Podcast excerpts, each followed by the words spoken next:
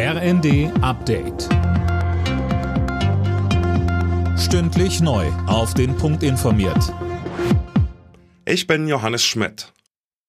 Die CDU gewinnt die Wiederholungswahl zum Abgeordnetenhaus in Berlin deutlich. Sie liegt in den Hochrechnungen bei rund 28 Prozent und löst damit die SPD als stärkste Kraft ab. CDU-Generalsekretär Mario Chaya sieht den Regierungsauftrag daher auch ganz klar bei seiner Partei. Er sagte im ersten, Franziska Giffey und auch die Grünen haben ein deutliches Minus errungen. Der Regierungsauftrag liegt bei Kai Wegner und wir brauchen jetzt eine stabile Regierung für Berlin. Kai Wegner wird gute Gespräche führen und wir brauchen eine verlässliche und auch einen anderen Umgang in einer Regierungskoalition, als wir das hier in Berlin in den vergangenen Monaten und auch Jahren erlebt haben.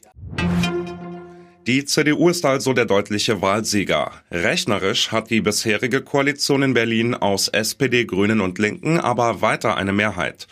Die bisherige SPD-Bürgermeisterin Giffey sagte in der ARD. Das stärkste Wahlergebnis ist das eine, aber jeder, der regieren will im Roten Rathaus, muss eine stabile politische Mehrheit organisieren und das wird sich in den nächsten Tagen und Wochen zeigen, wer das kann.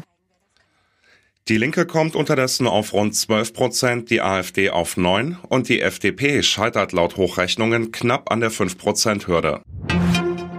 Drei deutsche Hilfsorganisationen beenden ihren Rettungseinsatz in der türkischen Erdbebenregion. Ihre Einsatzteams hatten bei der Suche nach Verschütteten geholfen. Unterdessen ist die Zahl der Todesopfer in der Türkei und in Syrien laut der Weltgesundheitsorganisation auf über 35.000 gestiegen. Der erste FC Köln hat das Abendspiel der Bundesliga klar gewonnen. Gegen Champions League Teilnehmer Eintracht Frankfurt siegten die Kölner mit 3 zu 0. Zuvor hatte Hertha BSC einen 4 zu 1 Erfolg gegen Mönchengladbach gefeiert und Relegationsplatz 16 erreicht. Alle Nachrichten auf rnd.de